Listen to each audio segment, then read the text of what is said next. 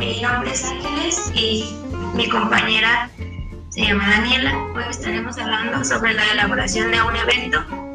A continuación ella les explicará un poco sobre ello. Ok.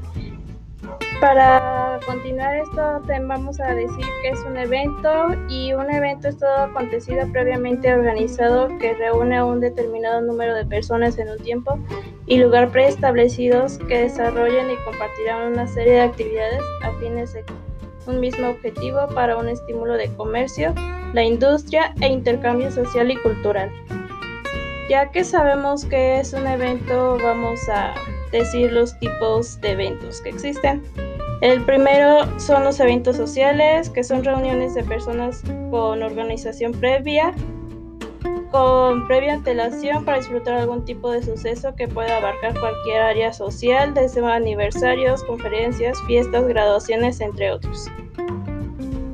Las bodas son uno de los eventos sociales más importantes debido al número de invitados y las, necesidades que se requieren bautizos y comuniones, al igual que las bodas, pues son reuniones sociales con, que pueden ser familiares, que requieren un lugar idóneo para la celebración. También tenemos los cumpleaños y aniversarios, graduaciones, eventos internos.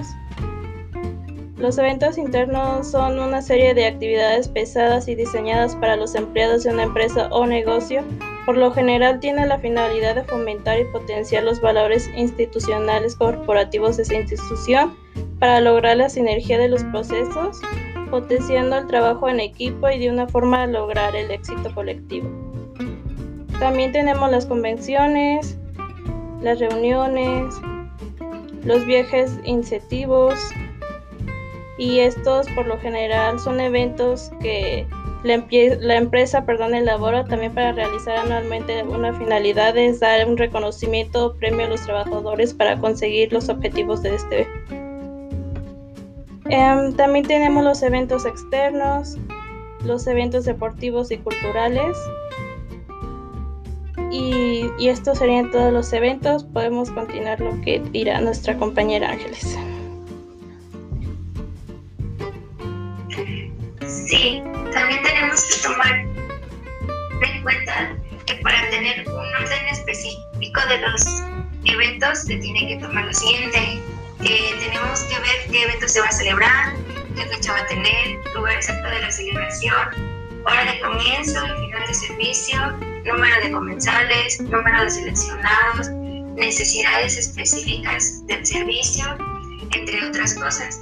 Para tener un evento con mejor organización, tenemos las siguientes herramientas, que serían las bitácoras, el checklist, el orden de servicio, lección de proveedores, formato de tiempos y movimientos, requisiciones y programa del evento.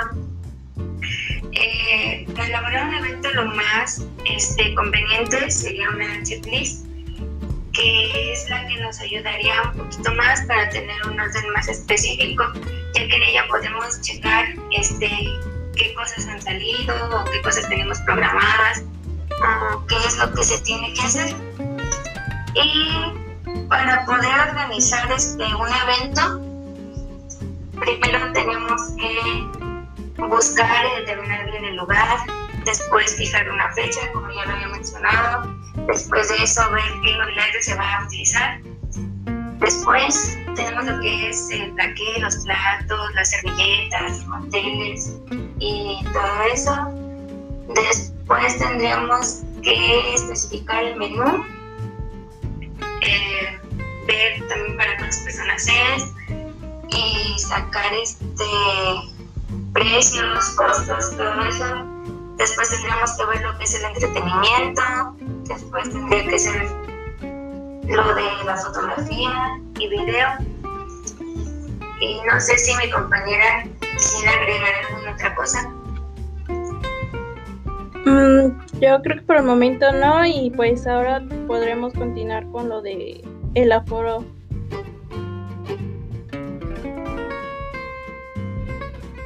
Sí, me. Eh, Para empezar, el aforo, para saber qué es un aforo, es la capacidad de las personas que se pueden ubicar en un determinado lugar, ya sea en un salón, restaurante, hotel, bar o cafetería, etcétera.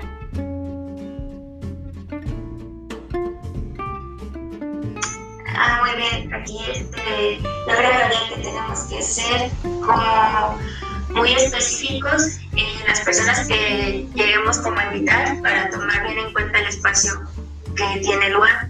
O sea, me refiero a que tenemos que buscar bien un lugar donde esté realmente bien proporcionadas las mesas para que no se vea como todo amontonado. Al igual, para sacar el aforo, pues tenemos un, este, como una fórmula con la cual podemos aplicar para que el cálculo sea más exacto. Y esta fórmula se tiene que respetar del 60% y el 40% dentro del sector restaurantero, ya que esta ley está escrita y es de uso común. Establece un total del espacio del local donde va a instalar tu restaurante o donde se vaya a hacer el evento para reservar el 60% de los metros cuadrados para el área de servicio y el 40% para el área de producción. De igual manera debemos respetar el, pa- el parámetro de 1.5 a 2 metros cuadrados por persona.